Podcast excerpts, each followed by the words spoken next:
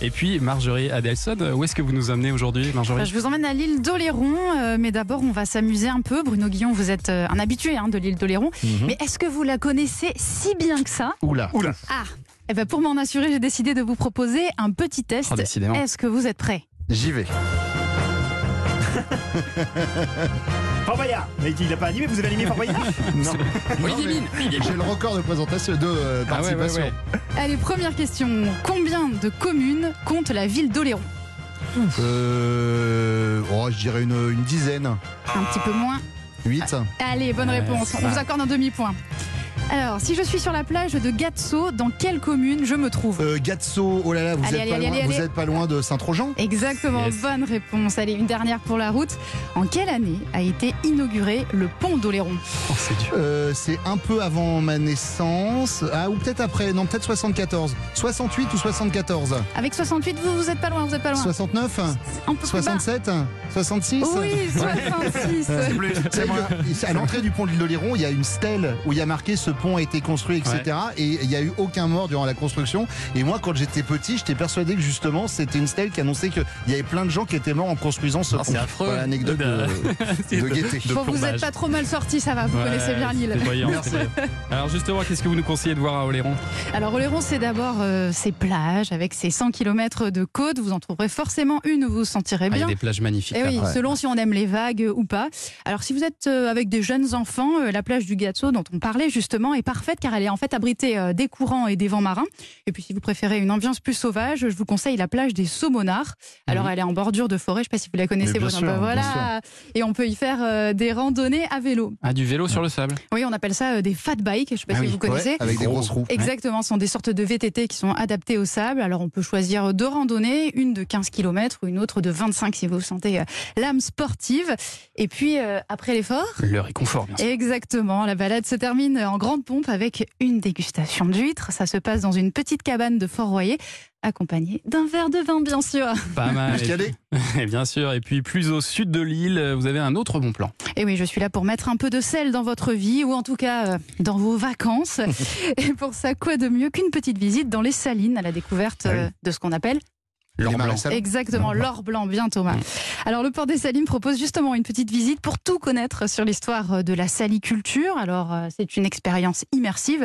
On passe comme ça euh, de cabane en cabane afin de découvrir le fonctionnement du marais. Et puis juste à la fin, euh, jusqu'à la fin du mois, pardon, vous pouvez même euh, vous initier à la récolte du sel avec un paludier. Voilà, profitez, c'est Sympa. hein. jusqu'à la fin du mois. Je sais pas si ça vous tente. Bah oui, c'est Ah bah, sympa comme carrément, tout. ouais. Allez, on va quitter Oléron maintenant, mais on reste en Charente-Maritime. Oui, on part à Saint-Césaire et on remonte le temps à la découverte des hommes Connaissez préhistoriques. Bah oui, bien sûr, c'est le site de paléontologie. Saint-Césaire. Exactement, voilà, vous m'avez devancé. Alors justement, on est en ligne avec Vincent Arnutano. Vous êtes le responsable. Bonjour. Bonjour Vincent. Bonjour Marjorie, bonjour à tous. Alors Bonjour. vous êtes euh, le directeur euh, du Paléosite. Alors euh, pour ceux qui connaissent pas, parce que Bruno Guillon visiblement est un fin connaisseur, euh, c'est un lieu immersif qui nous permet d'en savoir plus sur la préhistoire, c'est ça Absolument. Donc il a été construit sur le lieu même euh, de la découverte de Pierrette, hein, qui est Néandertal. Et donc il fait 2000 mètres carrés à peu environ. Et puis euh, il est assis sur 18 hectares de forêt. euh, voilà. Euh, Donc euh, c'est un site sur lequel il faut euh, compter à peu près 3 à 4 heures de visite minimum et qui vous héberge complètement en préhistoire. C'est vraiment la volonté euh, euh, du département. C'est de dire que vous venez une aventure unique hein, et une aventure qui, euh, qui, vous, qui vous emmène euh, dans les, dans les vieux temps. Alors justement, cette aventure unique, elle commence par une exposition, je crois. Absolument. Donc, euh, quand vous arrivez, vous découvrez euh, ce qu'on appelle le hall. Euh, sur place, il y a des animaux euh, qui ont disparu évidemment, comme le mé- mégalocéros, un cerf géant, une famille à tigre de sabre, des rhinocéros laineux, un mammouth, et puis Mm. évidemment des vestiges de crâne des animaux, en comparant toujours euh, ce qui, euh, euh, ces animaux qui étaient gigantesques hein, et qui ont disparu vers moins, moins 10 000, moins 12 000 ans. Voilà, donc ils sont complètement reconstitués, notamment en grandeur nature et avec des poils aussi, c'est ça Absolument, et c'est ce qu'on appelle les reconstitutions hyper réalistes, et vous y croyez. Je crois qu'il y a un Bruno Guillon avec des poils aussi qu'on peut voir à l'entrée. Non mais qui j'y est, suis euh, allé, c'est génial à faire, notamment avec les enfants, c'est c'est extraordinaire. Ah ouais. Le site est vraiment super. Ouais, ouais. Génial.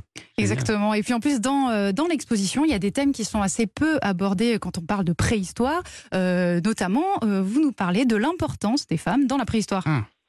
Absolument. Alors, euh, c'est un sujet qui, euh, qui, euh, qui, est- qui tient à cœur, parce que c'est c'est une- un crâne de, de néandertalienne hein, qu'on a retrouvé, qui a à peu près 20 ans. Et donc, cette année, on met à l'honneur euh, euh, la femme à travers les âges et notamment en préhistoire où elle avait un rôle bien plus, euh, enfin bien, bien plus euh, important qu'on a, on a pu le dire hein, à travers euh, à travers les siècles. Elles chassaient, hein, c'est ça, les, les femmes dans la préhistoire, c'est ce qu'on dit Ah oui, absolument. De toute façon, on est, elles chassaient, euh, elles étaient aussi des chefs de tribu, etc. Donc c'est ce qu'on essaie de, de présenter à travers une salle avec une nouvelle production en 4K euh, cette année. Et puis voilà, elle participait à l'art aussi, notamment dans les, dans les cavernes. où On a trouvé des traces de mains Absolument. féminines.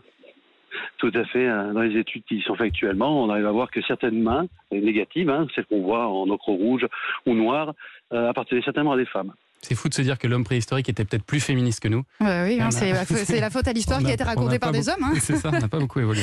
Alors on le disait, euh, c'est une expérience en immersion. Donc il y a aussi des ateliers pour faire comme l'homme de Cro-Magnon.